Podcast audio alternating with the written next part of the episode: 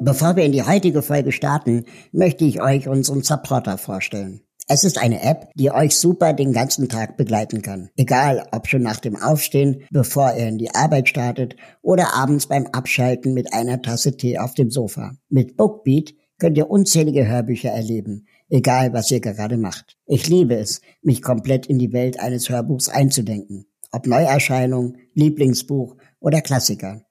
Bookbeat bietet euch eine riesige Auswahl. Und wenn ihr mal auf der Suche nach neuen Inspirationen seid, könnt ihr die zwölf Buchkategorien durchstöbern, bis ihr genau das Richtige für euch gefunden habt. Es existieren bereits mehr als 100.000 Hörbücher, die ihr online streamen oder offline hören könnt. Das Beste daran, ganz egal ob ein, zwei oder zwanzig Hörbücher im Monat. Ihr könnt so viel hören, wie ihr möchtet. Alles inklusive. Momentan höre ich vom Ende der Klimakrise, eine Geschichte unserer Zukunft von Luisa Neubauer und Alexander Rippening. Ihr könnt direkt mal reinhören, denn mit dem Code RAUL, geschrieben wird das R-A-U-L, könnt ihr jetzt Bookbeat Premium einen Monat kostenlos testen. Einfach auf bookbeat.de slash RAUL gehen und los geht's mit eurem gratis Hörbuchmonat.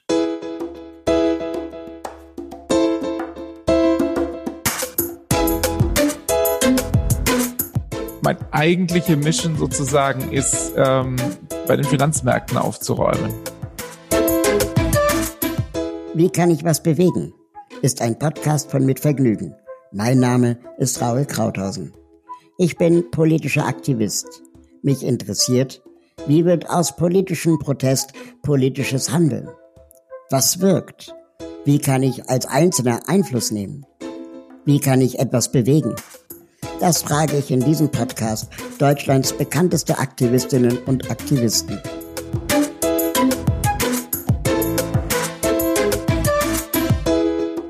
Heute spreche ich mit Gerhard Schick. Schönen guten Morgen. Hallo, danke für die Zeit. Ja, sehr gerne. Ähm, du weißt, worum es geht, ungefähr grob, oder? Also ich habe verstanden, dass wir so über die aktivistische Arbeit äh, eher sprechen, also gar nicht so sehr über das über die einzelnen Finanzthemen, genau. äh, die äh, mich beschäftigen, sondern eher so die Gemeinsamkeit, die wir haben mit wie versucht man eigentlich in der Gesellschaft was voranzubringen. Genau. Dr. Gerhard Schick ist Volkswirt und Politiker. Er war 13 Jahre für die Grünen im Deutschen Bundestag. Als finanzpolitischer Experte gehörte er dem Finanz- sowie dem Haushaltsausschuss des Parlaments an. 2018 legte er sein Mandat nieder, verließ den Bundestag und gründete die Bürgerbewegung Finanzwende. Ähm, ich würde einfach mal ähm, dich fragen wollen, was bedeutet für dich aus deiner Sicht politischer Aktivismus?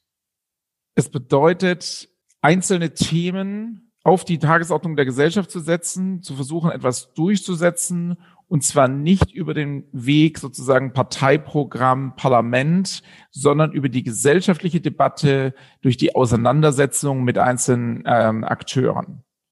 Und hat dann Aktivismus auch die Verantwortung, sagen wir mal, konstruktiv zu sein, mit Lösungsvorschlägen? Unbedingt. Ich glaube, immer wenn man äh, gesellschaftlich aktiv wird, ob man das jetzt als Parteipolitiker, Minister macht, ob man Unternehmenslenker ist oder ähm, Aktivist, hat man eine Verantwortung für das, was man da auslöst. Und äh, Natürlich haben wir alle unsere Eigenlogiken in den Organisationen, müssen gucken, dass sie auch überleben, aber da gibt es immer wieder Grenzen. Und ich würde sagen, ähm, jemand, der einfach nur auf Missstände hinweist und gar keine positive Veränderungsidee hat, die er damit vorantreibt, da ist es dann irgendwie ähm, tönernes Erz. Ne? Also das ist dann irgendwie hohl. Aber gleichzeitig finde ich es auch manchmal ein bisschen ähm, schwierig, wenn dann PolitikerInnen wie Friedrich Merz, äh, Altmaier oder Christian Lindner zu Aktivistinnen wie Luisa Neubauer sagen, ja, ähm, wo sind denn ihre Lösungen? Naja, ich glaube, es gibt äh, schon eine Arbeitsteilung, aber es muss zumindest auch eine positive Richtung geben, die angestrebt ist. Und ich würde jetzt sagen, man kann den Fridays for Future Leuten nun wirklich nicht vorwerfen, dass sie nicht eine Idee haben und sich, und sich orientieren an wissenschaftlichen Erkenntnissen und wie man es machen könnte. Also es gibt seit langem die Diskussion über die Notwendigkeit eines Kohleausstieges, eines eindeutigen CO2-Preises. Und äh, darauf äh, haben die sich äh, bei den Demonstrationen äh, oder haben wir uns, ich meine, teilweise war ich ja auch auf der Straße, ähm, äh, darauf bezogen. Und dann finde ich, ist das nicht destruktiv. Aber ähm, muss das dann also Hand in Hand gehen? Gestern sagte zum Beispiel Waldemar Zeiler in, in Interview, der, der Gründer der, der Kondomherstellerfirma Einhorn, dass es eigentlich viel netzwerkartiger äh, äh, gedacht werden sollte zwischen den WissenschaftlerInnen, zwischen den Aktivistinnen, um überhaupt die Politik in die Situation zu bringen, ähm, konkret Handlungsempfehlungen äh, umzusetzen. Ja, deswegen würde ich sagen, eine Arbeitsteilung. Also ich würde halt jetzt nicht von jedem, der auf der Straße demonstriert oder der irgendeine Blockade macht, sagen, der muss die Ideen alle haben.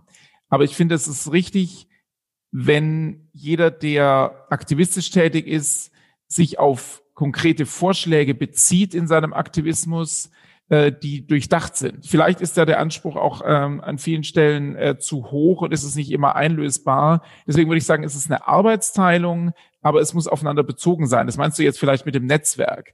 Und ich habe für uns schon den Anspruch, ähm, wir wollen, wir wollen hart reingehen, auch wo Missstände sind, aber immer auch konstruktive Vorschläge machen, wie man es besser machen kann. Also ich kritisiere die Riester-Rente und ich sage, lasst uns an Schweden orientiert einen besseren Weg der kapitalgedeckten Altersvorsorge aufbauen, mit weniger Kosten für die Bürger ähm, und wo nicht im Wesentlichen die Versicherungsbranche gewinnt.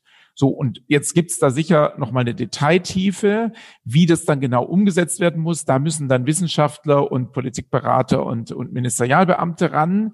Aber wenn wir eine Kritik haben, ist sie immer verbunden mit einem Vorschlag, in welche Richtung muss die Änderung gehen und wo gibt es einen Raum von Vorschlägen, auf den wir uns beziehen.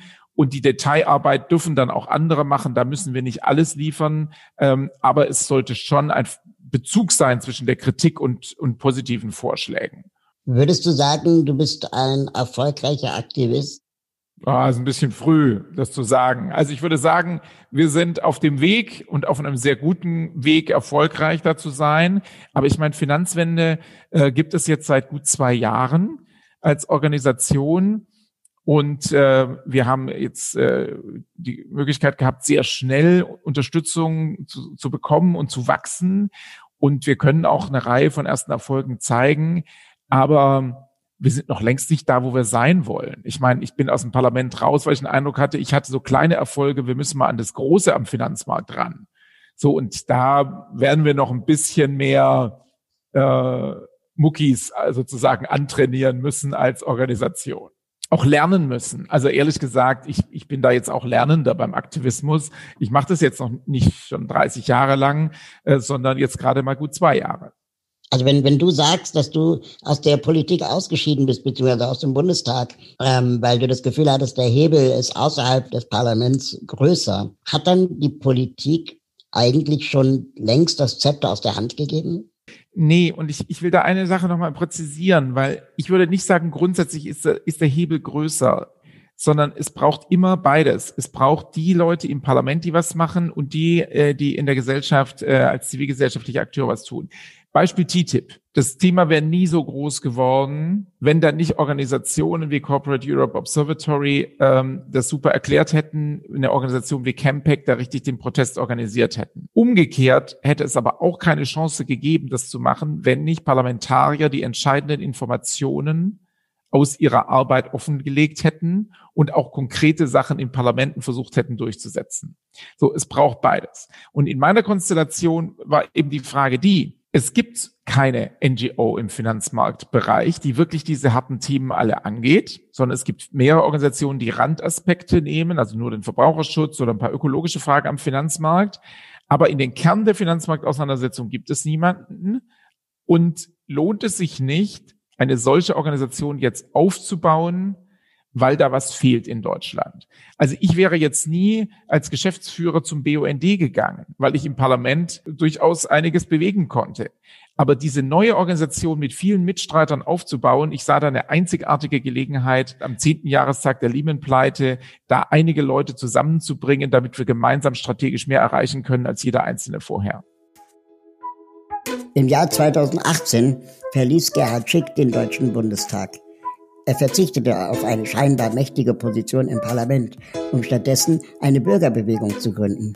Die Bürgerbewegung Finanzwende gilt als erste Organisation, die sich dem für einen gemeinwohlorientierten Finanzmarkt verschrieben hat. Und ihre Arbeit zeigt bereits erste Wirkung. So haben etwa Banken ihre überteuerten Dispozinsen gesenkt und die Staatsanwaltschaft Köln, die den Strafprozess gegen Verdächtige aus den Cum-Ex-Geschäften, dem größten Steuerraub in der Bundesrepublik führt, wurde endlich mit deutlich mehr Ermittlern und Staatsanwälten ausgestattet. Inwieweit bringt es denn dann innerhalb der, der deutschen Grenzen äh, so eine Organisation aufzubauen, wenn die Finanzmärkte doch so global sind? Also wir kooperieren ja mit dem europäischen Partner Finance Watch weil wir von vornherein klar hatten, man muss auch europäisch zusammenarbeiten und äh, über dieses Finance Watch Netzwerk dann auch mit Reihen von Partnern in anderen europäischen Staaten. Aber es gibt ganz viele Fragen, da geht es um rein Nationales an den Finanzmärkten. Also wir thematisieren gerade die hohen Dispozinsen bei einigen Banken, die für Leute, die jetzt in der Corona-Zeit unverschuldet in die Miesen kommen, natürlich dann schon einmal zuschlagen, wenn es über zehn Prozent sind. Das ist ein rein nationales Thema. Wir haben bei Wirecard festgestellt, dass die deutsche Finanzaufsicht super schlecht arbeitet. Wir haben davor schon äh, dazu gearbeitet gehabt und konnten jetzt gute Reformvorschläge einbringen. Das ist ein rein nationales Thema, dass unsere Finanzaufsichtsbehörde besonders schlecht ist. Und so äh, würde ich mal sagen, es gibt trotz der Globalität der Finanzmärkte eine ganze Reihe von Themen, äh, wo nationale Arbeit zu leisten ist. Und dann darf man nicht unterschätzen, dass Deutschland im internationalen Rahmen natürlich ein gewichtiger Spieler auch bei europäischen oder internationalen Verhandlungen ist. Und wir haben manchmal so den Eindruck, dass die Deutschen ja immer auf der guten Seite sind. Also bei der Bankenregulierung waren die Deutschen mit die größten Bremser, weil eben die Finanzlobby hier gute Arbeit gemacht hat und die Regierung entsprechend äh, losgeschickt hat. Was zeichnet denn aus deiner Perspektive einen erfolgreichen Aktivisten aus?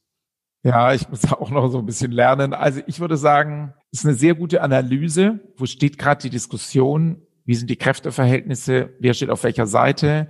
Also die Akteurskonstellation, aber auch die gesellschaftliche Stimmungslage sehr gut analysieren und rauszufinden, wo ist gerade ein Punkt, wo man etwas bewegen kann, auch mit kleinen Ressourcen und wo kann man viele Leute dafür begeistern, mobilisieren, etwas zu verändern. Also ich glaube, das ist eine ganz starke Analysefähigkeit und was dazukommen muss, aber ist auch die Bereitschaft, sehr persönlich in die Auseinandersetzung zu gehen. Ich glaube, davon kannst du auch einiges berichten. Also Aktivisten stehen halt noch ganz anders als Wissenschaftler oder Ministerialbeamte mit ihrer Person und ihrer Überzeugung in der Öffentlichkeit dann da und führen die Auseinandersetzung und müssen es aushalten, dass sie auch massiv angefeindet werden. Das ist dann Teil der politischen Auseinandersetzung und den Willen da reinzugehen, den muss man schon haben.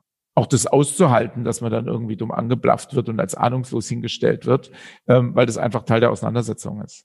Was ich immer ähm, in diesem ganzen Aktivismusdiskurs schwierig finde und auch noch keine eindeutige Lösung dafür habe, ist ja, dass der Aktivist oder die Aktivistin sich meist ehrenamtlich am Anfang engagiert und dann aber sehr schnell in sehr kurzer Zeit eine Expertise aufbauen muss und auf Augenhöhe diskutieren muss mit den Menschen, die schon seit Jahrzehnten sehr viel Geld auf der anderen Seite verdienen, sagen wir mal, und ähm, das dann Zumindest war das bei uns so, wenn wir uns dann anfangen, mit, mit äh, Behindertenrechtsthemen auseinanderzusetzen und den Politikern dann irgendwelche Gesetzesentwürfe äh, um die Ohren hauen wollen, das schon sehr viel Sachkenntnis auch erfordert äh, im Ehrenamt. Und ähm, da die Bewaffnung, um es jetzt mal militärisch auszudrücken, extrem ungleich ist und dadurch Aktivismus auch nur den Privilegierten irgendwie äh, äh, vorenthalten ist.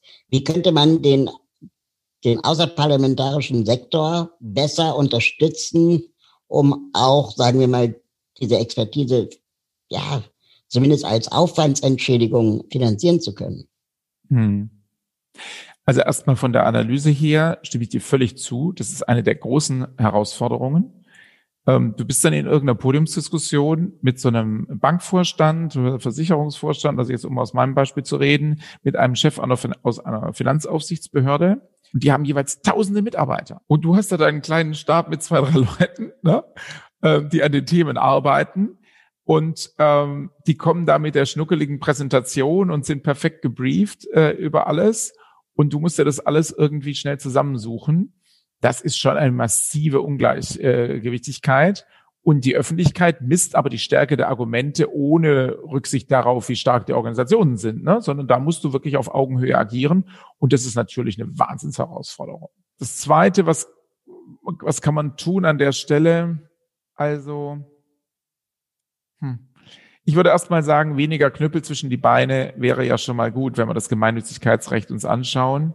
Also wenn einfach klare Rechtsgrundlagen da wären, wäre das schon mal viel äh, gewollt. Und ich finde es eigentlich gar nicht falsch, dass es jetzt da keinen sozusagen Zuschuss für Aktivisten gibt. Ich finde es schon, wir müssen uns der Herausforderung stellen, dass wir jetzt nicht staatlich subventioniert werden. Das tut uns gut als Organisation, auch wenn es anstrengend ist. Also wie cool wäre das denn, wenn ich jetzt irgendwie eine halbe Million aus dem Bundeshaushalt kriegen würde, um unsere Arbeit zu unterstützen? Und natürlich ärgere ich mich jetzt, also ich sitze da im Finanzministerium und berate jetzt da oder bin eingeladen mitzuwirken an der äh, Arbeit zur Reform der Aufsichtsbehörde. Und auf der anderen Seite des Tisches sind da irgendwelche Berater, die in der Summe 800.000 Euro für die Arbeit kriegen und die erzählen dann Sachen, die ich seit Jahren kostenlos in der Öffentlichkeit äh, erzähle. Und da fragst du dich schon, hm, könnte es da nicht eine Aufwandsentschädigung zumindest bei der äh, Mitwirkung an solchen Beiräten und Roundtables und sowas geben, damit man da ähm, zumindest bei so offiziellen Gremien ein bisschen was kriegt. Ich bin jetzt gerade im Beirat Sustainable Finance beim Finanz- und Umweltministerium. Da geht viel Zeit rein. Und auf der anderen Seite sind da Leute, die machen das als Lobbyisten in ihrer Arbeitszeit und werden dafür von ihren Verbänden bezahlt. Und ich muss irgendwie die Finanzierung dafür sicherstellen. So, also da finde ich an der Stelle, wo es so richtig um offizielle Beratungstätigkeit für die Regierung geht, da könnte ich mir vorstellen, dass man da zumindest eine Aufwandsentschädigung, so einen kleinen Stundensatz kriegt mal gefragt, ob das geht? Ehrlich gesagt, darum habe ich mich jetzt noch nicht gekümmert. Ähm, wir haben durchaus das angesprochen, aber für den Beirat, ähm, also dass da die Ausstattung nicht schlecht ist, aber nicht gut ist, aber für den Beirat war es so, dass die noch nicht mal das Sekretariat richtig ausgestattet hatten. Am Anfang die Druckkosten für einen Zwischenbericht noch diskutiert worden sind, ob das irgendwer das eigentlich machen kann. Also da hatte man so wenig Budget, dass sozusagen das nächste Thema äh, Aufwandsentschädigung noch gar nicht irgendwie adressiert worden ist. Aber ansonsten würde ich mal sagen, es zwingt mich halt auch zu gucken, welche Themen interessieren wirklich. Also Aktivisten sind ja nur so stark, wie der Resonanzboden in der Gesellschaft ist. Und das finde ich ist schon auch richtig so, dass nicht irgendjemand jetzt kommen kann und sagen, bitte Regierung, gib mir irgendwie Geld, ich möchte Themen voranbringen, sondern die Finanzierung aus der Gesellschaft zwingt uns ja auch gesellschaftlich relevante Themen zu bearbeiten und Leute wirklich zu überzeugen. Aber wenn dann sogar das Sekretariat nicht ausreichend budgetär ausgestattet ist, zeigt das nicht auch im Umkehrschluss, wie, wie wenig wertschätzend äh, ähm, dann auch solche Themen gesehen werden und dann eher so eine Art lästiger Wurmfortsatz ist als äh, eine ernsthafte Beschäftigung mit dem Thema von der anderen Seite? Ja, und es fehlt auf jeden Fall ein Verständnis für die schiefe Ebene. Also wenn ich eben, äh, ich, also das habe ich dann mal angesprochen äh, und habe gesagt, also was ich nicht mache, ist, dass ich sozusagen den politischen Kampf gegen die Verbände führen soll im Namen des Ministeriums und die Ministerialbeamten setzen, lehnen sich zurück und machen Däumchen und warten, dass ich in äh, nächtlichen Schichten irgendwie äh, versuche, da die Verbände zurückzukämpfen. Also da fehlt es manchmal an der Wahrnehmung von der Ressourcenausstattung und äh, ich glaube, da muss man schon auch sagen, dann ist manchmal NGO-Beteiligung halt auch so, ja, sollen die doch mal, ne? So. Und wenig Blick darauf, äh, dass es da wirklich eine Pluralität und eine Chancengleichheit geben muss. Äh, ganz routiniert werden ja immer die Verbände zu Stellungnahmen ähm, ähm, gebeten, zu Gesetzentwürfen. Und im Finanzmarktbereich sind das praktisch immer die Branchenverbände und mal noch die Verbraucherzentrale oder so. Aber das ist äh, ein mühsamer Prozess, da ein gewisses Gleichgewicht hinzubekommen. Das finde ich super interessant, weil ähm, ich für mich zumindest oft ähm, beobachte, dass viele Probleme, die wir gesellschaftlich haben, ja, also auch sicherlich am Finanzmarkt, aber auch im Bereich Behindertenrechte, im Bereich Frauenrechte, äh, äh egal was für ein Problem wir gesellschaftlich haben, ähm, ich schon den Eindruck habe, dass den eigentlich auch mandatsmäßig nur die Politik lösen kann. Und ähm, also ich möchte eigentlich zum Beispiel nicht, dass äh, äh, wir anfangen, soziale Probleme durch Sozialunternehmen zu lösen. Sowas wie Armut oder Hunger. Ja. Ähm, also das ist ein willkommenes Outsourcing des Sozialstaats an die Privatwirtschaft, die dann am Ende aber eigentlich verantwortlich war für Hunger, für Armut. Und das finde ich extrem bedenklich, dass dann letztendlich dann, wenn sie dann aber gesehen werden, diese SozialunternehmerInnen oder Aktivistinnen so geschätzt werden, äh, wenn dann sich doch mit dem Thema beschäftigt wird. Das ist die eine Sache. Und die andere Sache, die mir auffällt, ähm, wenn es um die Förderung von Initiativen geht, ja, egal welches Thema, durch Ministerien Fördergelder ausgeschüttet werden, von Demokratie leben, über Nachhaltigkeitsprogramme, was auch immer, es immer um Innovationen geht. Es geht immer nur darum, etwas zu fördern, das neu ist und nicht älter als zwei Jahre. Und dann auch nur für drei Jahre. Das heißt, was fehlt, ist eigentlich so eine Art Infrastrukturförderung für Organisationen wie, keine Ahnung, Greenpeace, ähm, äh, die, die sich mit Umweltthemen auseinandersetzen, für Organisationen wie äh, auch eure Organisation, die muss ja nicht, sagen wir mal, direkt nur euch zugutekommen, aber dass es so eine Art Bewusstsein dafür gibt, dass es immer wieder extrem viel Geld vernichtet wird dadurch, dass man ständig von neuem Infrastruktur aufbaut. Von Presseverteiler über Bürogebäude, ähm, so Basics, so ganz banale Basics. Und ich frage mich die ganze Zeit, wie können wir sowas hinkriegen, eine gesunde Zivilgesellschaft zu kreieren, die sicherlich auch wechselnde Themen haben kann, aber wo nicht ständig das Rad neu erfunden werden muss. Also ich glaube, das gibt sowohl in der öffentlichen Hand als auch äh, bei vielen Stiftungen natürlich der Blick, wir wollen nur Innovationen fördern, wir machen nur Anschubfinanzierung, es muss immer alles neu sein, aber es gibt einfach Arbeit, die muss langfristig geleistet werden. Und äh, das habe ich häufig beobachtet. Ich glaube, da ist, da sprichst du ein richtiges Defizit an. Ich weiß nicht, ob ich eine gute Lösung dafür habe. Und bei dieser Frage des Outsourcings, ich glaube, es gibt gute Beispiele und es gibt schlechte Beispiele. Ich, ich sage mal ein gutes Beispiel. Wenn man jetzt sagt, es gibt bestimmte Arbeit, gerade im Bereich Selbsthilfe, Gruppen etc., wo man nicht am besten über eine staatliche Administration arbeitet, sondern das ein Stück weit Betroffene selber organisieren lässt. Und ich mache das Outsourcing nicht aus einem Einspargedanken heraus, sondern aus einem, der sagt, wenn ich diesem Verein dasselbe Geld gebe, was ich sonst in meiner Administration verbrate, kriegt der über das Einbeziehen von Ehrenamtlichen eine ganz andere Kraft entfaltet und eine stärkere Wirkung, dann finde ich es ja richtig zu sagen, wir schreiben Sachen aus, wir machen eine Finanzierung für eine gewisse zivilgesellschaftliche Arbeit. Wenn das dann aber verknüpft ist damit, dass man an der Stelle versucht zu sagen, naja, der Beamte würde jetzt irgendwie so und so viel verdienen und äh, wenn das zivilgesellschaftlich ist, machen wir mal da einen fetten Abschlag von 25 Prozent und die können auch nicht alle Kosten ähm, absetzen und wir überweisen das Geld fürs Jahr natürlich immer erst im Mai oder im Juni, so dass man immer erst mal eine Liquiditätsüberbrückung machen wird. Dann wird es zu einer ganz üblen Einsparnummer. Und das auseinanderzuhalten ist ganz, ganz schwierig. Also ich kenne das von vielen äh, öffentlichen Trägern, dass die, Gelder fürs Jahr halt immer erst so zur Mitte des Jahres kommen und müssen dann aber unbedingt in diesem Jahr ausgegeben werden. Und da gibt es natürlich, also wie, wie willst du das eigentlich machen? Du kannst den, äh, deine Leute nicht immer nur Juni bis Dezember beschäftigen. Also da wird es manchmal mit der Art, wie Förderung betrieben wird in Zeiten von äh, knappen Kassen für Soziales, teilweise genau das erschwert, was man eigentlich vorgibt zu fördern. Und das finde ich richtig ärgerlich.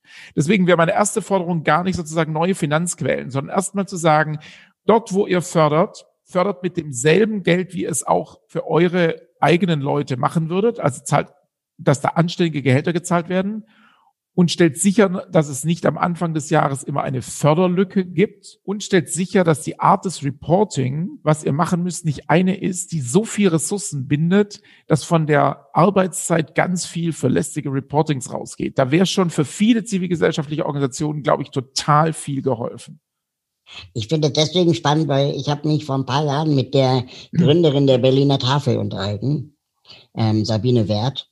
Und äh, sie hatte mir erzählt, dass sie ähm, eigentlich äh, ähm, hochproblematisch findet, dass ihr Unternehmen immer größer wird, weil das ja äh, letztendlich ein, ein also aufzeigt, wie groß die Probleme in, in Berlin sind. Und ähm, dass sie äh, sich auch bewusst weigert, ähm, einen Eurojobber zu beschäftigen, weil sie eben nicht in dieses in diese Schieflage geraten möchte, subventioniert vom Staat zu werden durch zum Beispiel einen Eurojobber, sondern wenn sie Jobs kreiert, dann müssen das volle Jobs sein und gleichzeitig auch hört von Menschen, die dann beim Sozialamt Hartz IV beantragen, dass dann die SozialamtsmitarbeiterInnen zu ihnen sagen, ja, wenn das Geld nicht reicht, können sie zur Tafel gehen. Und da findet in meinen Augen ganz bewusst Outsourcing statt. Ja. Weil Hartz IV ja offensichtlich nicht reicht, um sich Lebensmittel zu kaufen und dann äh, letztendlich man auf privatwirtschaftliche Organisationen verweist. Übertragen würde das bedeuten, wir finden Schulen, die von Vodafone finanziert werden, toll. Oder Kindergärten von McKinsey. Das finde ich eine ganz problematische Entwicklung. Wir thematisieren gerade diesen Einfluss von MLP an den Hochschulen. Äh, ich weiß nicht, ob du das gesehen hast. Ähm, das ist jetzt nur ein sehr, kleiner Ausschnitt davon. Aber wenn Career Center dann kostenlose Kurse von MLP auf der Liste haben, äh, und die Studis praktisch in die Fänge eines Finanzdienstleisters getrieben werden. Das ist genau dieselbe Sache, die du in anderen Bereichen beschreibst. Und das ist in den letzten, ich würde mal sagen, zwei Jahrzehnten, ähm, hat es einen Rückzug des Staates gegeben und der wurde dann durch irgendwelche komischen Public-Private Partnerships und Sponsoring und sowas ersetzt. Und da, äh, ich finde, das ist eine hochproblematische Entwicklung. Und deswegen habe ich vorher so gesagt, also, dass Staat manche Sachen aus einer inhaltlichen Überlegung zivilgesellschaftlich organisiert. Das finde ich ganz toll. Also nehmen wir mal das ganze Bereich Vormundschaft, ähm, Betreuungsverhältnisse, äh, viele Besuchsdienste und so. Es gibt ganz vieles, wo es, glaube ich, gut ist, dass nicht alles staatliche Beamte machen, sondern dass es Menschen sind aus dem persönlichen Umfeld, die eben nicht nur irgendwie diese Arbeit tun, sondern halt auch gerne Blumensträusle mitbringen äh, wenn sie zu dem Termin gehen und äh, ne, also wo, wo auch was menschlich passiert. Und da finde ich es gut. Aber wenn sozusagen aus einer budgetären Überlegung heraus man sagt, wir wollen das möglichst alles kosten, also weil es billiger ist, irgendwie abschieben und dann entsteht in der Zivilgesellschaft so ein prekäre, also ist man ständig in der Prekarität. Und dann kommt dann die, die auf der Vorwurf an zivilgesellschaftliche Organisationen, ja, ihr, ihr nutzt ja irgendwie Praktikanten aus und und ihr, ihr zahlt einen Eurojob und so. Ja, wenn man keine andere Finanzierung hat, dann wird es auch schwierig. Also ich glaube, da sind wir an einem ganz, ganz wichtigen Thema ähm, in diesem Verhältnis Staat und Zivilgesellschaft, wo man total aufpassen muss. Outsourcing findet ja auch an dem Punkt statt, finde ich, wenn dann PolitikerInnen anfangen oder, oder Behörden anfangen, ähm, sich Meinungen und Erkenntnisse zu eigen zu machen, die aus der ja, Zivilgesellschaft gekommen sind. Also äh, gerade im Bereich der, der Wohlfahrt äh, beobachte ich zum Beispiel, dass unglaublich viel Geld investiert wird in die sogenannte Behindertenarbeit ja, oder in, in, in die Leistung für Menschen mit Behinderung, aber über 90 Prozent davon in den Taschen von Nichtbehinderten landen. Äh, ne? und, und das ist bei, bei äh, in den USA gibt es auch seriöse Studien, die sagen, dass ähm, Gelder, die investiert werden, um die Rechte von Frauen zu fördern, vor allem in den Taschen von Männern landen aus, aus strukturellen Gründen, äh, weil die oft dann irgendwie von Ministerien geführt oder verwaltet werden, mhm. was auch immer, dass da natürlich auch eine Form von Outsourcing äh, stattfinden kann. Ja, wenn ich jetzt mal sozusagen auf die andere Seite gucke, ist, glaube ich, auch im zivilgesellschaftlichen Bereich eine Gefahr, des, dass da auch Bürokratien entstehen. Also ich glaube, das immer wieder lebendig zu halten, ist auch eine Aufforderung an uns, denn man kann natürlich auch sehr viel das Gute einfach nur verwalten und nicht mehr innovativ sein. Es gibt ja Menschen, die durchaus auch ein bisschen kritisch auf manche Umweltorganisationen gucken und sagen, die haben sich sehr gut eingerichtet. Es brauchte jetzt eine, äh, eine Bewegung wie Fridays for Future, um in der Klimafrage endlich wieder neue Dynamik zu entfalten. Das ist vielleicht auch ein bisschen unfair, weil es da auch vielleicht eine Arbeitsteilung gibt und es gut ist, dass es eben in den Umweltverbänden eine sehr, sehr große Expertise sich äh, äh, entwickelt hat, wo Leute langfristig an den Themen arbeiten und darauf konnte dann ähm, eine äh, neue aktivistische Form auch aufbauen. Trotzdem finde ich, ja, auf der einen Seite fördert er oder sorgt der Staat dazu, dass es manchmal prekäre Strukturen gibt. Auf der anderen Seite müssen wir aber auch schauen, dass wir wirklich dynamisch bleiben. Also gerade im Wachstum von Organisationen. Warum glaubst du dennoch, dass du in deinem Thema als Aktivist außerhalb des Parlaments mehr erreichen kannst? Na, das ist, also meine Überlegung, unsere Überlegung ist einfach äh, gewesen nach dem, äh, nach zehn Jahren nach der Pleite von Lehman.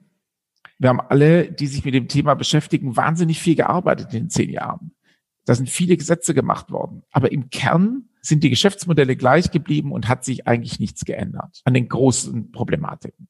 So, und da musst du ja irgendwann mal überlegen, ob deine Strategie stimmt. Ja, wenn du zehn Jahre knechtest ohne Ende, aber das eigentliche Ziel nicht wirklich vorankommt. Und unser Eindruck ist, die Finanzlobby ist so stark, dass es nur eine Möglichkeit gibt, sie zu kontern. Nämlich, wenn es genug Bürgerinnen und Bürger gibt, die da ein Gegengewicht bilden. Und das muss man jetzt organisieren. Deswegen ist nicht die Überlegung gewesen, ich kann mehr tun in der NGO als im Parlament, sondern wir müssen ermöglichen, dass Bürgerinnen und Bürger Teil der Finanzmarktdiskussion werden. Solange wir die den Experten überlassen, kommt da nichts Gutes raus. Und hätte sich das gebissen, wenn du im Parlament geblieben wärst? Auf jeden Fall.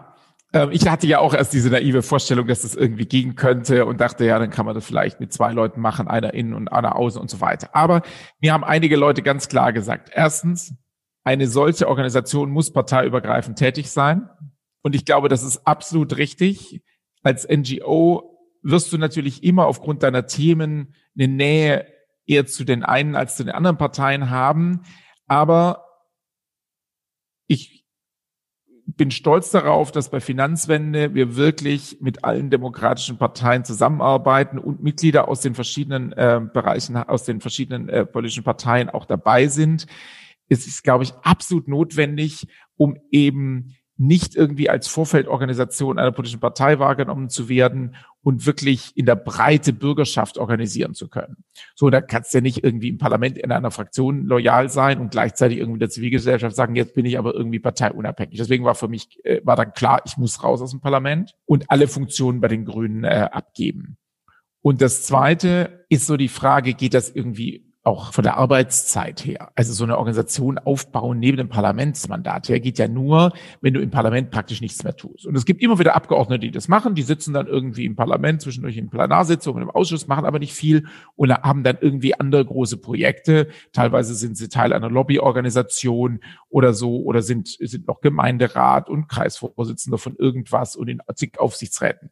Ich finde das alles sehr unseriös ich finde, und so sieht das das Gesetz auch vor, Abgeordneter ist ein Vollzeitjob.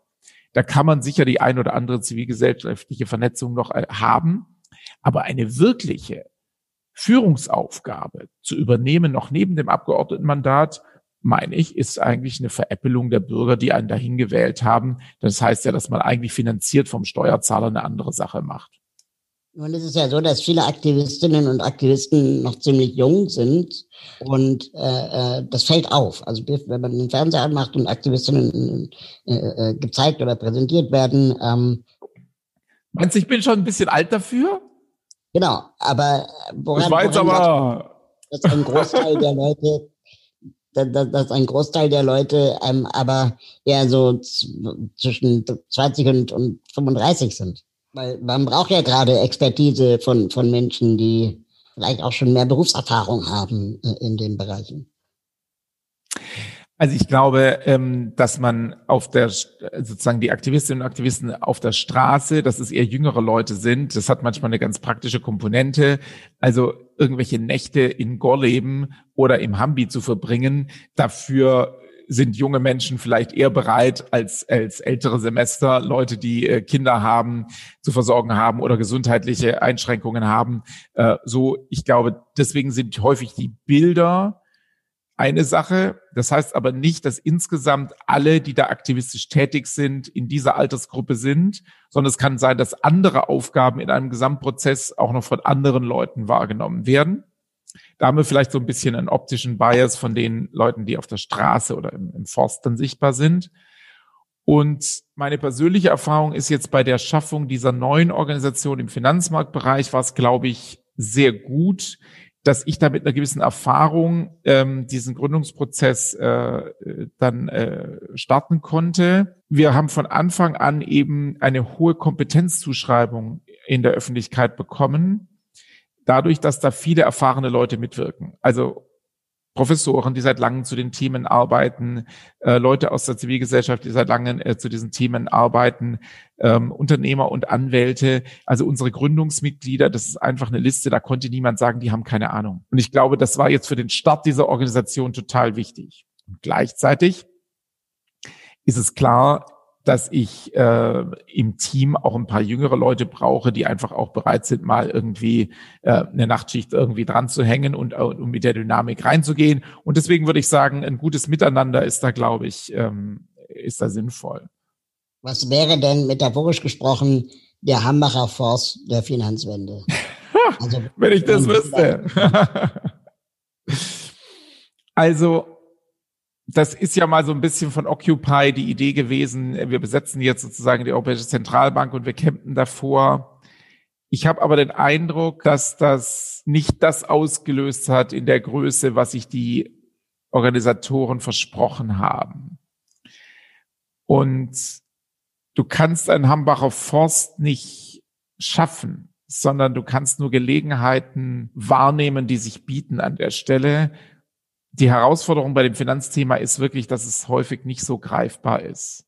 Und sehr also, virtuell. Genau, also der Hambacher Forst ist ja ein ganz konkreter Konflikt um eine Fläche Land. Was machen wir damit? Stehen da Bäume oder wird da weiter Kohle abgebaut, die den Klimawandel, ähm, äh, die Klimakrise verschärft. Und dann kannst du das konkret an einer Auseinandersetzung um ein Stück Erde, und da kann man hingehen, das kann man zeigen, da kann man Baumhäuser bauen.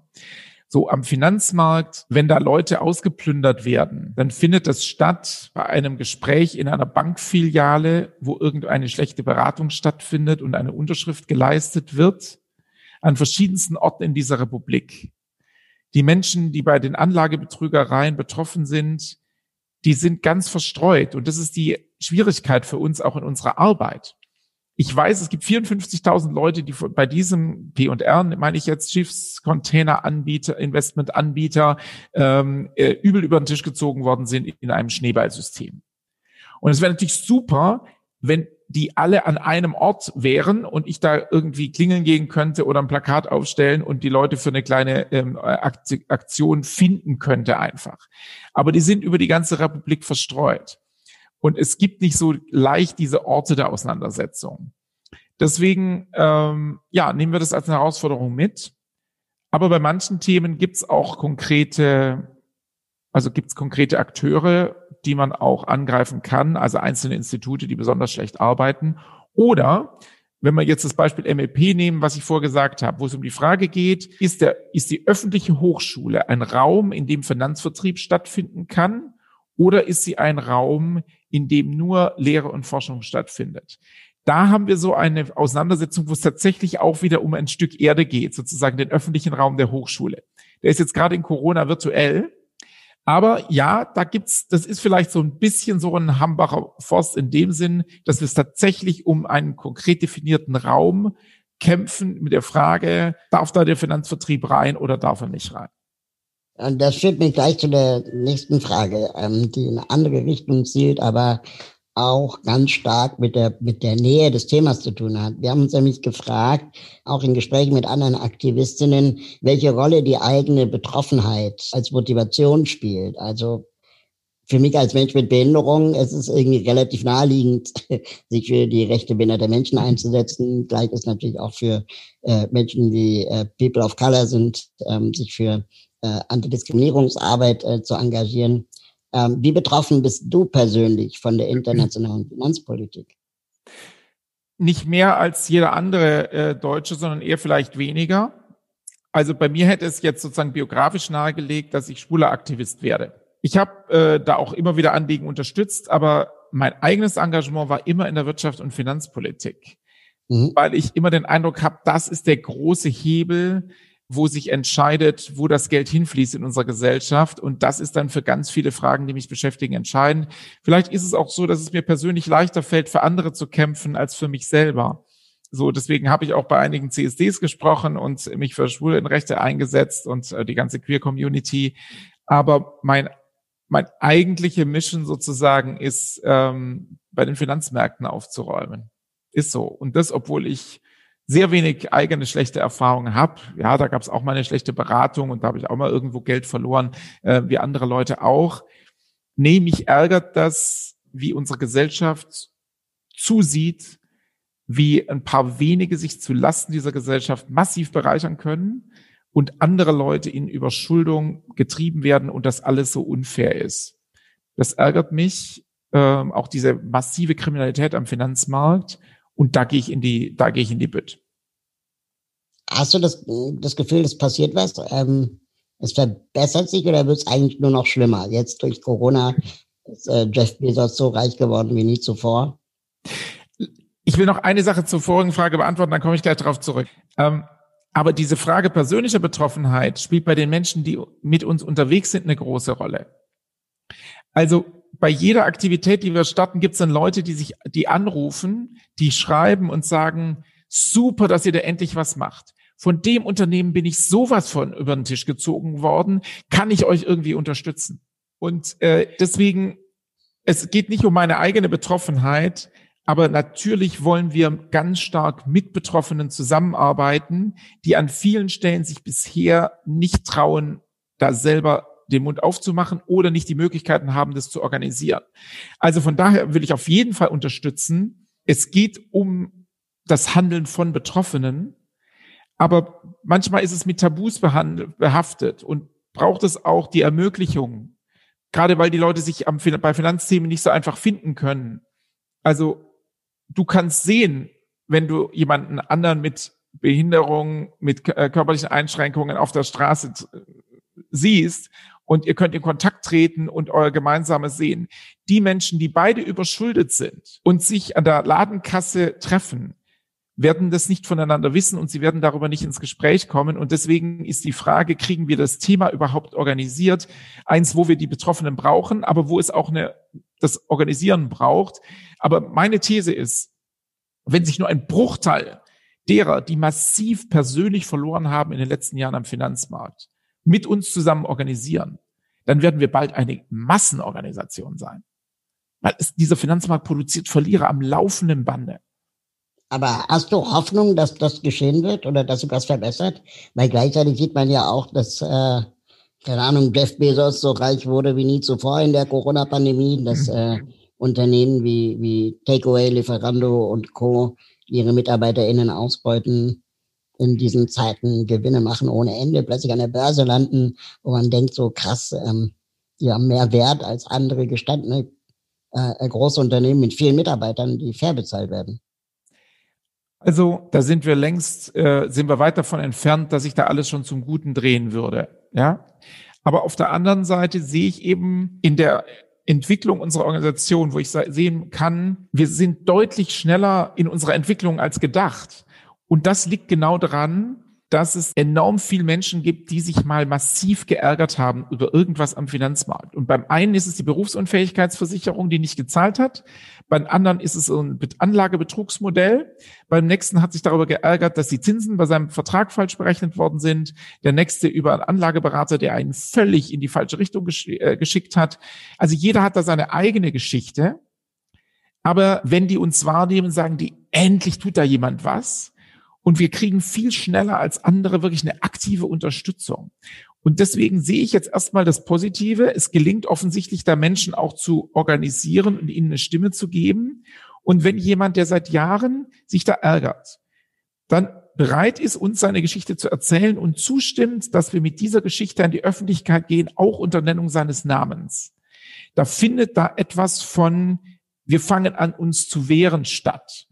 Und das finde ich extrem wertvoll und ich glaube, dass da total viel Kraft dahinter steckt, damit wir in den nächsten Jahren etwas erreichen können, was wir in den letzten Jahren nicht erreicht haben. Wir sind noch nicht da, dass wir da stark genug sind, aber die ersten Beispiele sind wirklich ermutigend. Also Banken, die die Dispozinsen senken, weil wir das thematisiert haben. MLP, die reagieren mussten in ihren Werbeauftritt, weil wir das thematisiert haben, dass sie da etwas vortäuschen an wir machen Bildungsarbeit, was in der Wirklichkeit eigentlich ein Vertriebskanal ist.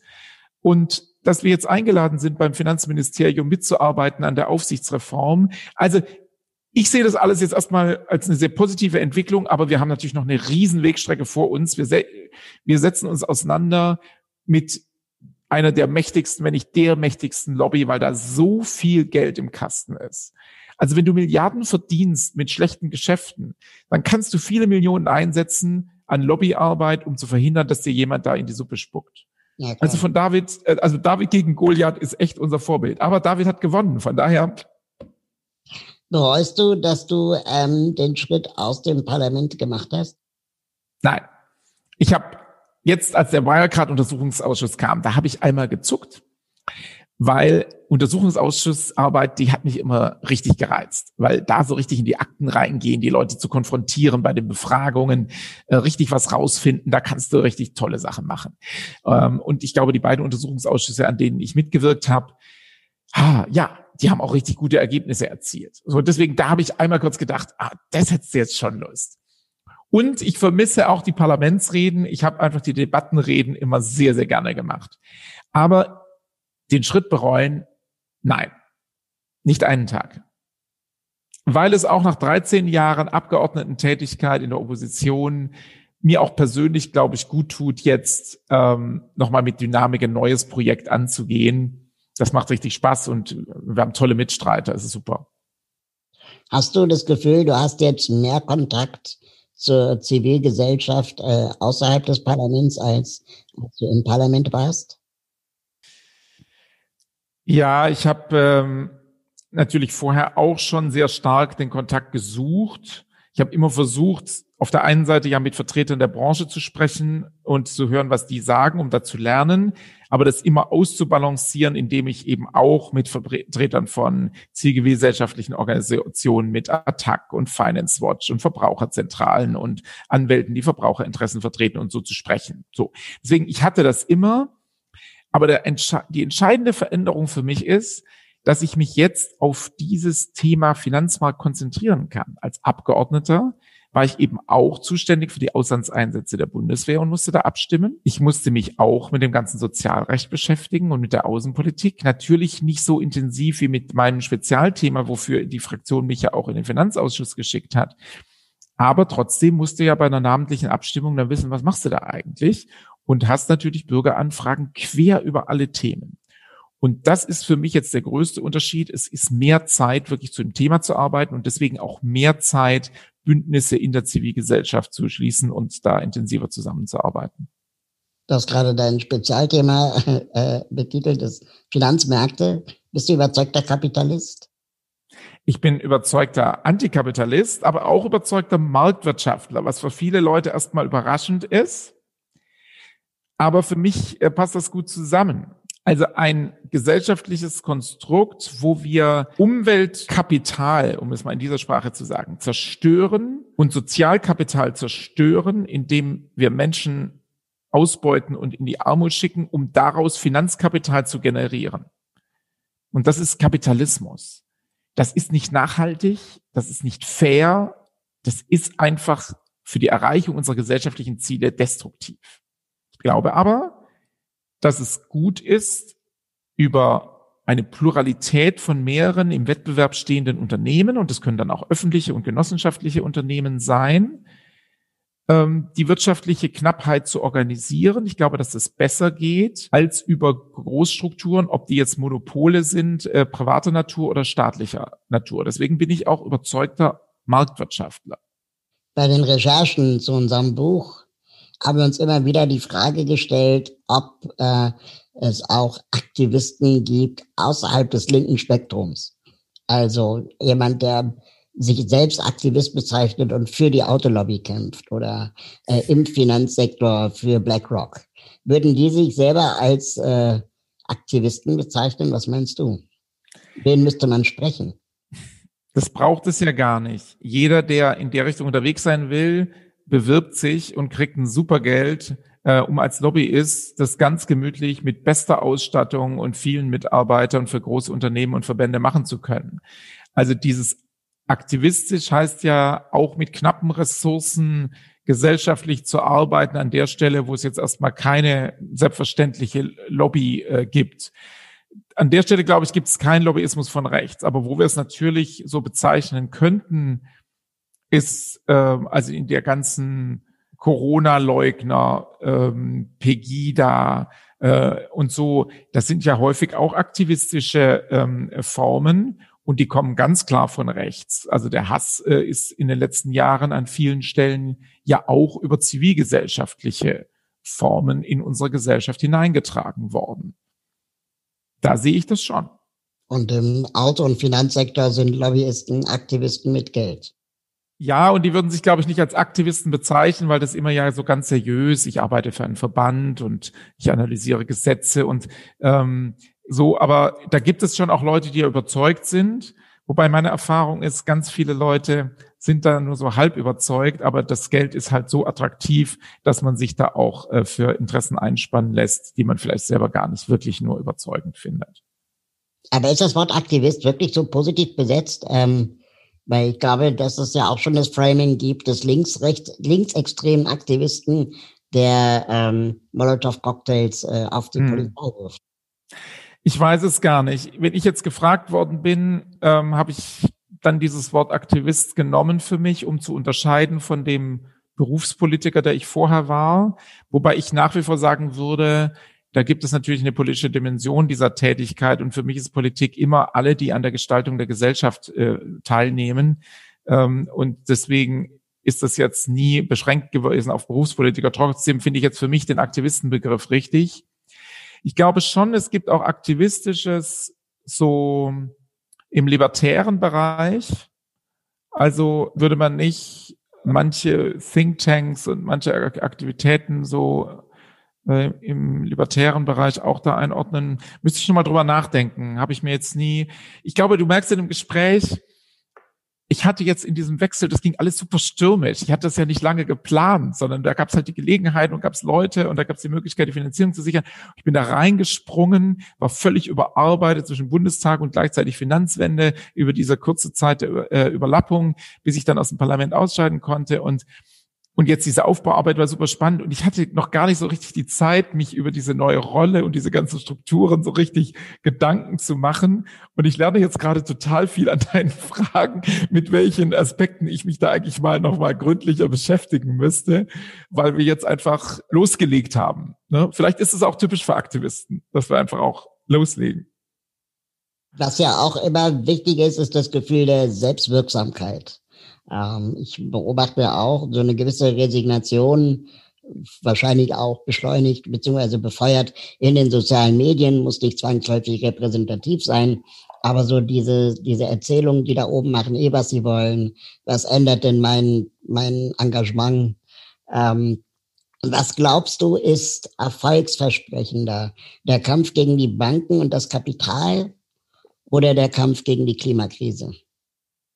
Ich glaube, das gehört zusammen, weil ich kann mir nicht vorstellen, dass wir mit dem heutigen Finanzmarkt es schaffen können, die Klimakrise zu vermeiden. In einer gewissen Weise berührt sich das.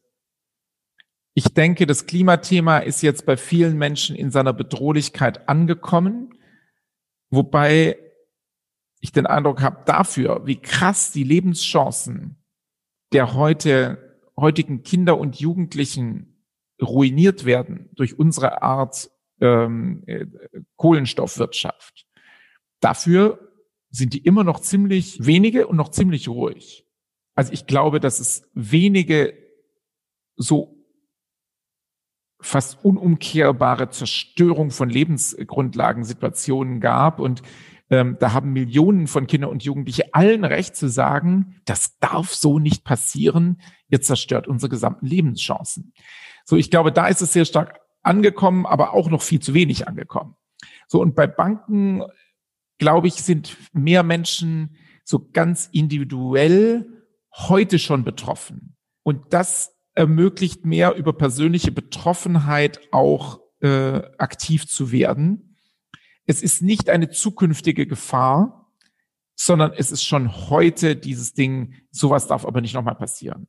Und ich spreche Menschen, die bei uns mitwirken, die sagen, ich bin vor einigen Jahren massiv über den Tisch gezogen worden und ich wirke jetzt daran mit, dass nicht anderen Leuten das Gleiche passiert.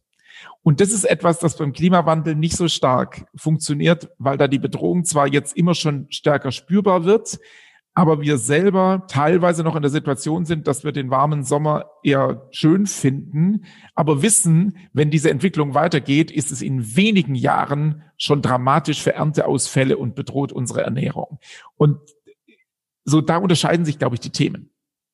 Aber wie, wie helfen wir Aktivistinnen dabei oder wie bewahren wir sie davor, diese Selbstwirksamkeit ähm, zu spüren und, und nicht in ein psychisches Loch zu fallen, weil sie das Gefühl haben, sie kämpfen gegen Windmühlen, gegen die sie gar nicht gewinnen können? Mein Eindruck ist, die Menschen, die wirklich tätig sind, haben nicht den Eindruck, dass man nichts erreichen kann.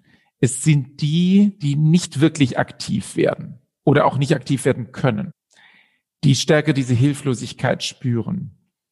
Ich bin oft gefragt worden, ob es nicht frustrierend ist. Jeder Parlamentsantrag aus der Opposition wird abgelehnt. Ja, genau. Ich, ich, ich fand es nie frustrierend, weil ich immer wieder gesehen habe, wo ich positive Entwicklungen unterstützen konnte. Und daraus habe ich Kraft gezogen. Ich will mal ein Beispiel nennen. Mitten in der Finanzkrise, also so ein bisschen 2009, 2010, ein bisschen nach dem unmittelbaren Wackeln der Banken. Ich hatte einen wahnsinnig dichten Terminplan und dann hat mich eine, ja, eine Aktivistengruppe aus den USA, äh, die machen da so Stadtteilarbeit, die haben mich angesprochen, sind irgendwie auf mich gestoßen und die wollten mit der Deutschen Bank sprechen, weil die Deutsche Bank in ihrem Stadtteil ganz viele Immobilien verwaltete solche so Schrottimmobilien, ne, wo dann niemand mehr drin wohnte und er, ihnen drohte der ganze Stadtteil wegzubrechen und sie hatten niemanden als Ansprechpartner und und sagten, wir müssen irgendwie die Deutsche Bank dazu bringen, dass sie endlich mit uns redet, damit wir gemeinsam in unserer Community sicherstellen können, dass nicht Vandalismus alles irgendwie immer weiter kaputt geht.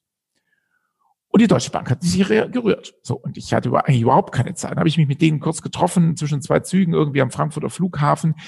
Und ich fand deren Engagement so super, dass ich dachte, ey, die muss ich jetzt irgendwie unterstützen. Und dann habe ich hier eben versucht, äh, auf die Deutsche Bank äh, in der deutschen Öffentlichkeit Druck auszuüben, habe dann auf einen Brief geschrieben etc. Und die Deutsche Bank hat dann angefangen, mit denen zu sprechen, hat denen auch äh, Geld gegeben und die konnten in ihrer Community was erreichen. Wow, wenn du sowas mitkriegst, dass du da was erreichen kannst, konkret für Menschen in einem bestimmten Stadtteil, ey, dann kannst du es auch ab, wenn wir die nächsten drei Anträge irgendwie abgelehnt werden. Das ist schon okay. Ich glaube, das Gefährliche ist die Leute, die sich abschrecken lassen von der David gegen Goliath-Konstellation und aus dem Stichwort David gegen Goliath die Schlussfolgerung ziehen, wir können nichts machen und vergessen, dass David gewonnen hat. Aber hast du trotzdem nicht manchmal auch das, den Gedanken gehabt, aufzuhören? Nö. Weder, weder als Politiker äh, noch als Aktivist? Nein, aber wo man schon gucken muss, ist, man muss mit den richtigen Leuten unterwegs sein. Man muss gucken, dass man gute Bündnisse schließt und die richtigen Themenfelder wählt. Es gibt keinen Sinn, sich an den Themen abzuarbeiten, wo man gerade nichts bewegen kann. Und es gibt keinen Sinn, allein loszulaufen, wenn klar ist, allein kann man nichts bewirken, sondern man muss versuchen, die richtigen Bündnisse zu schließen, die Leute zu finden, mit denen man gemeinsam unterwegs sein kann und schauen, dass das auch Good Vibrations sind. Also, dass da Leute mit einer positiven Denkweise zusammenwirken. Alleindarsteller schaden da manchmal mehr, als dass sie nutzen. Und ich glaube, das ist die Herausforderung. Aber wenn man mit guten Leuten zusammen unterwegs ist und sich da immer wieder die Bälle zuspielt, dann motiviert man sich wieder äh, gegenseitig. Nee, also ich habe diese Frustmomente nicht. Wo man aber auch als Aktivist, glaube ich, aufpassen muss, ist, genauso wie Berufspolitiker, genauso wie Pflegekräfte oder andere, man muss schon auch gucken, dass man zwischendurch abschaltet und man darf nicht meinen, dass man allein die ganze Welt retten muss und das 24 Stunden am Tag, sondern es braucht auch den Sonntag, den freien für den Aktivisten. Es braucht auch die Phasen, wo man einfach äh, das Leben genießt.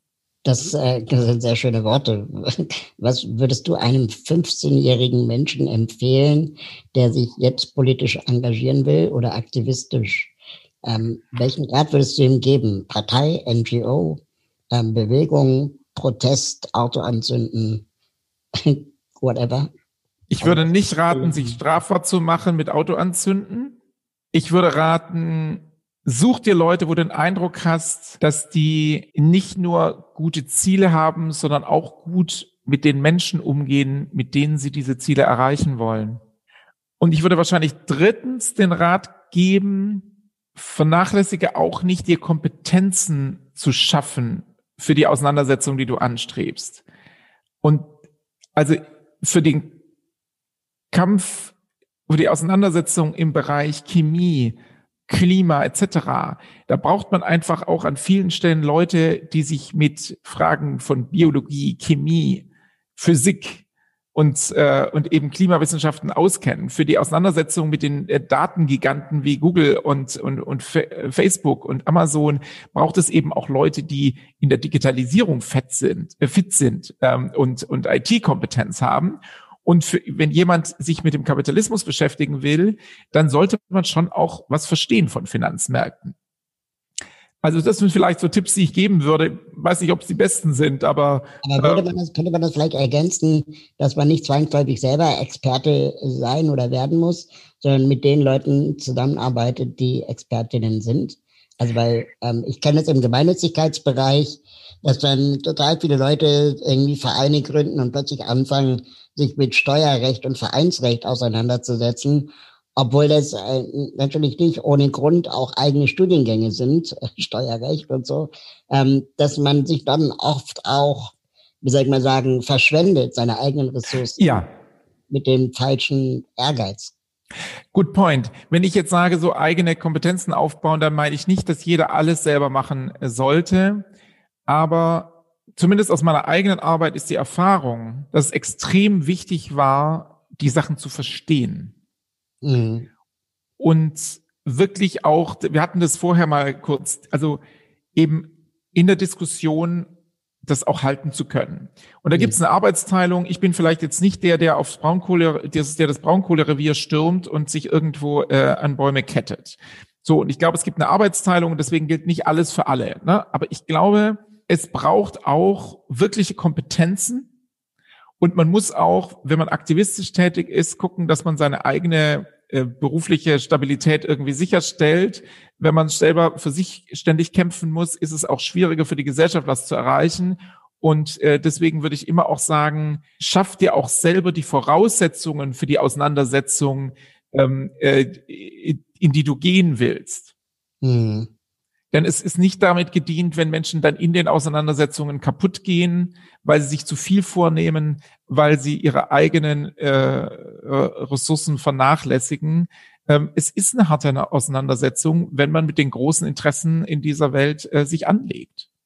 Gibt es du hast vorhin zwar gesagt, dass du noch nie mit dem Gedanken gespielt hast, aufzuhören, ähm, aber gibt es trotzdem etwas, wo du sagst, das bereust du oder würdest du anders machen, wenn du nochmal anfangen könntest? Definitiv. Ich weiß nicht, ob ich die Punkte jetzt hier so nennen will, aber ich meine. So als Rat für den 15-jährigen Menschen. Ich hatte ähm, ich hatte vor einigen Jahren einen Herzinfarkt. Ich hätte mich natürlich etwas früher um meine Gesundheit äh, in der richtigen Form kümmern müssen. Ich habe es offensichtlich nicht in der richtigen Form äh, gemacht. Und wenn ich vorher gesagt habe, man muss auch genug Zeit einplanen für die schönen Dinge des Lebens. Es gab Momente, gerade in dieser Hochzeit der Finanzkrise, wo so alles so wahnsinnig schnell sich bewegt hat, wo da die Gefahr war, eben diese Rückzugsmomente zu gering, also dass sie zu selten waren. Und ähm, so, das, das würde ich vielleicht sagen aus meiner eigenen Erfahrung. Und, und schon, ich habe das vorher ganz bewusst gesagt, schau, mit wem du unterwegs bist. Ob mhm. da Menschen sind, die auch dich als Menschen im Blick haben. Also ich finde es wenig überzeugend, die, diese Leute, die für das Gute in der Welt kämpfen und arschig zu den Mitstreiterinnen und Mitstreitern sind. Das überzeugt mich nicht. Mhm. Aber ich habe im Bereich des Aktivismus wie auch in der Parteipolitik sehr, sehr feine Menschen gefunden, mit denen es eine Freude ist, eine tägliche Freude zusammenzuarbeiten. Und ich glaube, diese Menschen zu suchen, um da wirklich gute Bündnisse zu schließen, das stärkt unwahrscheinlich. Und es tut einem auch selber gut, damit man nicht zu viel Energie in den eigenen Reihen aufwendet. Und da gute Strukturen der Zusammenarbeit zu schaffen und ein, ein Milieu des respektvollen Miteinanders ist gerade bei so großen Auseinandersetzungen wichtig. Das heißt nicht, dass man nicht Kritik üben kann, wenn was schief läuft und jemand eine falsche Position hat. Aber das heißt halt schon, dass, glaube ich, gerade im, äh, wenn wir versuchen, die Welt zu verbessern, wir gut daran tun, es auch auf eine Art und Weise zu tun, die an sich auch äh, respektvoll zu, mit Menschen umgeht. Nochmal kurz auf die Corona-Pandemie vielleicht äh, zu sprechen zu kommen.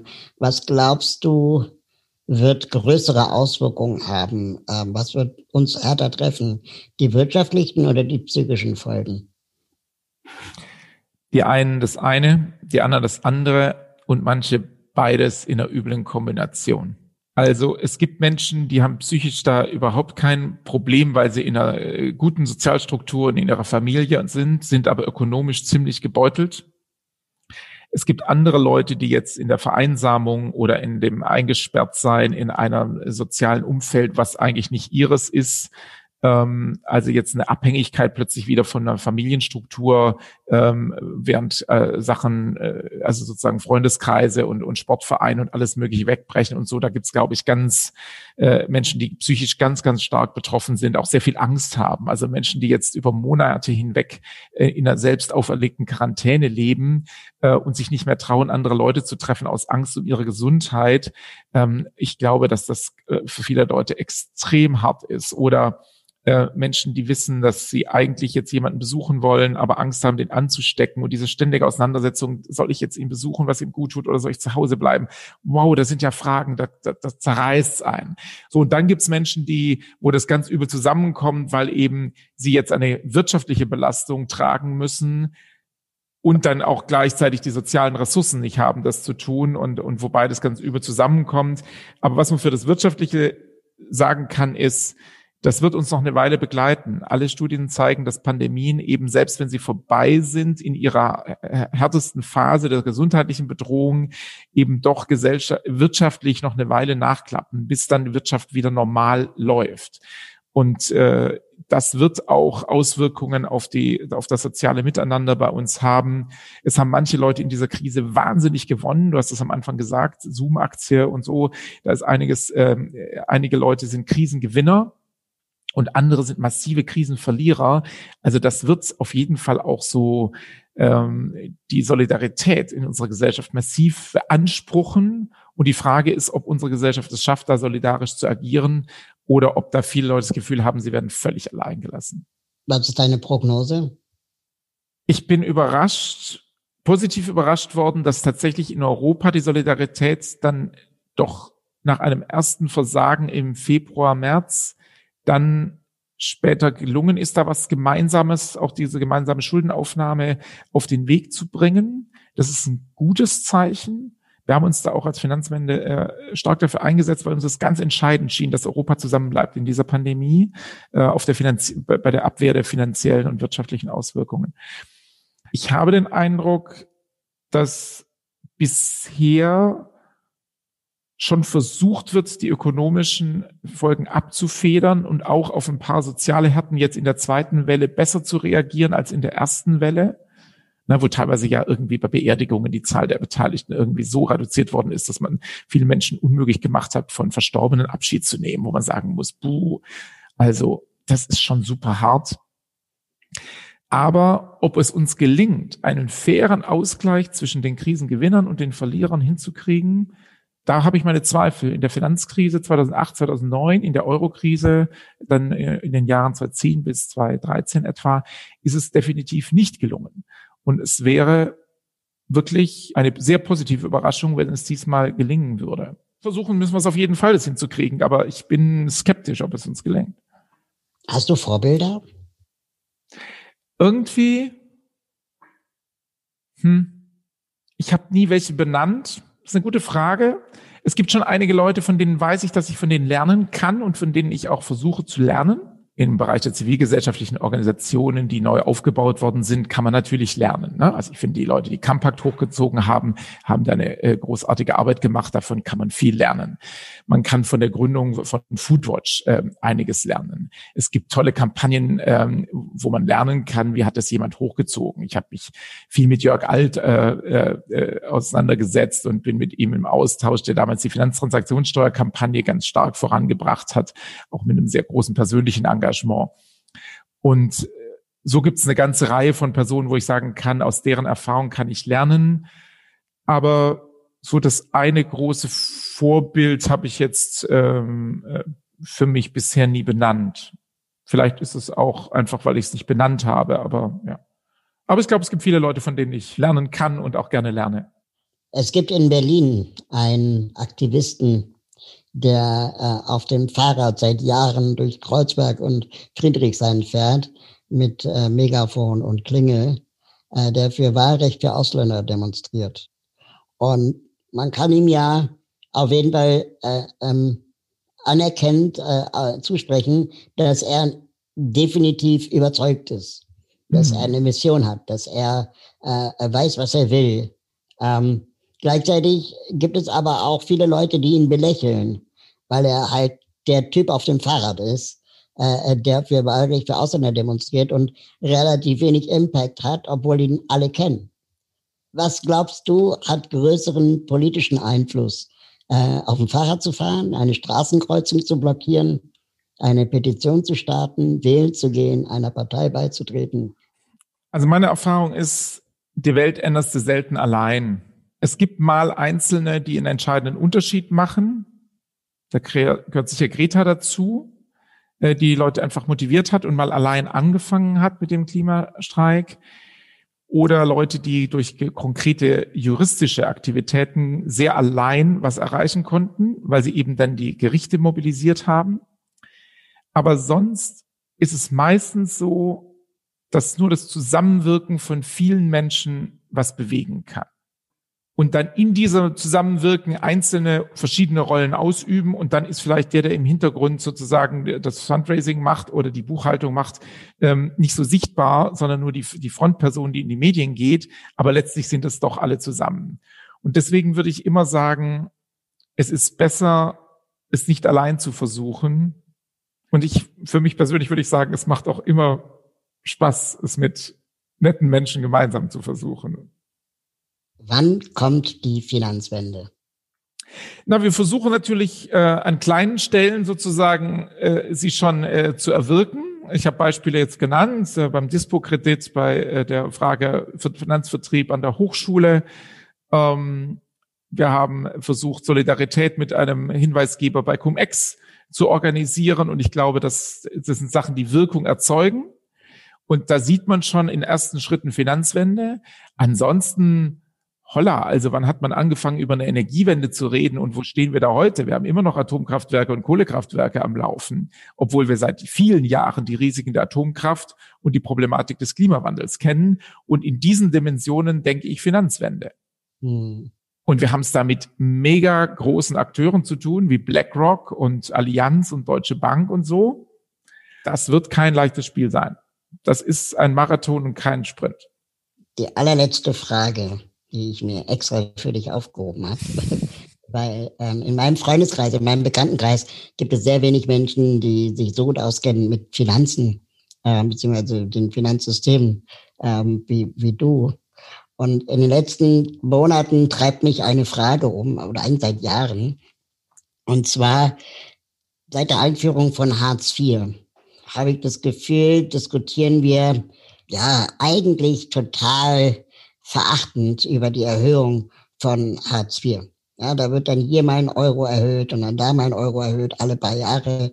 Und ähm, es kostet den Staat nach eigener Aussage immer wieder Milliarden. Gleichzeitig aber wissen wir alle, als mit einem gesunden Menschenverstand, dass diese eine Euro oder die zwei Euro Erhöhung das Leben eines Menschen, der oder die auf Hartz IV angewiesen ist, nicht wirklich verbessert. Wenn äh, BildungsministerInnen sagen, ähm, ja, wir zahlen 150 Euro für Homeschooling-Laptops, ähm, will ich den Laptop sehen, den man für 150 Euro kaufen kann. Wenn wir nicht darüber reden, auch, keine Ahnung, Internetverbindung zu finanzieren oder Datenvolumen. Ja, also ich habe manchmal das Gefühl, dass der Staat nach so einem Gießkannenprinzip einfach Geld ausgibt und das dann sicherlich auch teuer ist, das will ich gar nicht in, in, in Frage stellen, aber die Frage des Impacts dann doch relativ gering ist. Und das geht so ein bisschen äh, äh, zurück zu der Aussage, ähm, dass viel, was investiert wird, in den Taschen der Falschen landet. ähm, und nicht bei denen, die es wirklich am meisten benötigen. Also könnte man statt Hartz IV zu erhöhen, was man definitiv erhöhen müsste, nicht das Geld in den kostenlosen ÖPNV stecken oder so oder in kostenlose Schulmaterialien oder was auch immer und hätte einen größeren Impact. Was ich dich fragen wollte, war, wie heißt dieses Phänomen, ich nenne es immer versenkte Kosten, die am Ende aber nicht den Betroffenen wirklich helfen? Ja, es ist die, äh, die Frage der Wirksamkeit äh, staatlicher Ausgaben, ob sie wirklich ihre Ziele erreichen ähm, ich teile diesen, diesen Blick. Also auf der einen Seite muss man natürlich sagen, wenn es ein Existenzminimum gibt, äh, was äh, in unserem Staat vorgesehen ist, dann soll es auch wirklich das Existenzminimum sein und nicht irgendetwas, was künstlich klein gerechnet wird. Auf der anderen Seite ist die Zielgenauigkeit häufig bei der zur Verfügungstellung von öffentlichen Leistungen viel größer. Und ich glaube, dass äh, wir viele Sachen zu stark privatisiert haben also wenn ich den Hartz-IV-Satz um ein paar Euro anhebe, gleichzeitig aber öffentliche Bibliotheken, wo man kostenlos Bücher lesen kann, öffentliche Schwimmbäder, wo man für sehr geringen Eintritt schwimmen kann, ersetzt werden dadurch, dass man alle Bücher irgendwie äh, kaufen muss und es nur noch private äh, Spaßbäder gibt, wo der Eintritt äh, dreimal so hoch ist, dann ist in der Summe nachher für viele Menschen weniger verfügbares Einkommen da. Genau. Und das gilt ja auch für so Fragen, es braucht nicht jeder seinen Privatgarten. Wenn wir öffentliche ähm, Grünanlagen haben, wo man als Familie Ball spielen kann und, äh, und grillen kann oder was weiß ich, dann äh, kann man auch mit relativ wenig Geld eine gute Lebensqualität haben.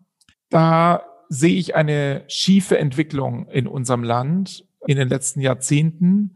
Und ich glaube, dass manche Unzufriedenheit auch daherkommt, dass irgendwie so der Eindruck war, es ständig werden doch die Leistungen erhöht und trotzdem ist, sind für viele Betroffene die Lebensbedingungen schlechter geworden. Und da kommen wir, glaube ich, nur raus, wenn wir diese Frage ähm, ansprechen, äh, die du, die du thematisiert hast. Und ich mache die Beobachtung, dass es da einen sehr schiefen Umgang gibt. Das beschäftigt mich jetzt gerade bei diesen Cum-Ex-Sachen. Äh, also da könnte man jetzt genug Leute in der Justiz dran setzen, um Milliarden zurückzuholen. Mhm. Und da fehlt es irgendwie an Ressourcen. Mhm. Und auf der anderen Seite hat unser Staat aber offensichtlich die Ressourcen, um Leute, die Altglas aus dem Container holen, irgendwie rechtlich zu belangen.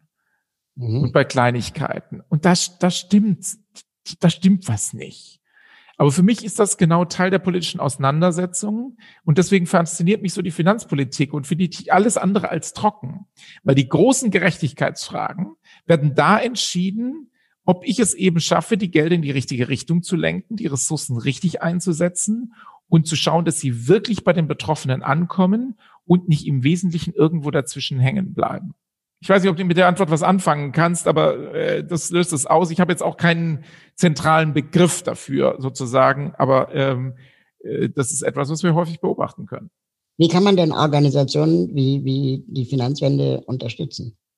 Es gibt letztlich ähm, äh, drei Wege, würde ich mal sagen. Das eine ist Menschen, die eine persönliche Geschichte haben oder Know-how in dem Bereich haben, wirklich durch eine Mitarbeit, also uns die Geschichte zur Verfügung stellen, damit wir damit arbeiten kann, vielleicht Bereitschaft, sein Gesicht zu zeigen, als jemand, der negativ mal Erfahrungen gemacht hat. Äh, das ist eben sehr, sehr wichtig. Aber wir haben eben auch Leute, die als ehemalige Banker oder Versicherungsexperten uns äh, wirklich stark äh, ehrenamtlich zuarbeiten, sonst könnten wir nicht so die Arbeit machen, die wir machen. Das zweite ist äh, die finanzielle Unterstützung. Natürlich braucht jede Organisation, die sowas macht, auch eine finanzielle Unterstützung als Fördermitglied ähm, oder eben auch mal mit einer Einmalspende. Und das Dritte ist mitwirken bei unseren Aktionen, also Unterschriftenaktionen oder wenn wir mal sagen, hier könnte man jemand mal anschreiben und unter Druck setzen oder auch einfach ehrenamtlich bei aktivistischer Sache. Also wir haben jetzt noch nicht bisher ähm, äh, irgendwie sowas wie den Hambacher Forst und, und, und sowas äh, organisiert. Aber natürlich wird es Momente geben, wo auch wir mal auf der Straße Aktivitäten machen, auch dann, wenn Corona uns das wieder erlaubt. Das heißt, so dieses aktivistische, unterstützende ähm, in unseren Aktivitäten. Das sind die drei Wege, wie man uns äh, stärken kann. Und ähm, alle drei brauchen wir äh, dringend. Und äh, genau. Lieber Gerhard, das, ähm, das ist ein, ein tolles Schlussstatement eigentlich, äh, wo man äh, jetzt aktiv werden kann, nachdem man äh, sich das hier angehört hat oder äh, gelesen hat. Weil ähm, ich glaube, das Thema Finanzmarkt für viele so weit weg ist und so trocken. Aber du hast Begeisterung bei mir auslösen können. Ich danke dir dafür. Ja, ich danke auch. Sehr nettes Gespräch. Ja, unbedingt. Und, äh, und alles Gute. Danke gleichfalls. Als Aktivist und so. genau. Auf bald. Auf bald. Ciao. Das war's für heute. Vielen Dank fürs Zuhören. Ich freue mich über eure Bewertungen, Kommentare, Feedback und natürlich wenn ihr den Podcast abonniert oder einer Person weiterempfehlt. Wie kann ich was bewegen? ist eine Produktion von Mitvergnügen und der Part GmbH für digitales Handeln. Lasst uns was bewegen. Bis bald.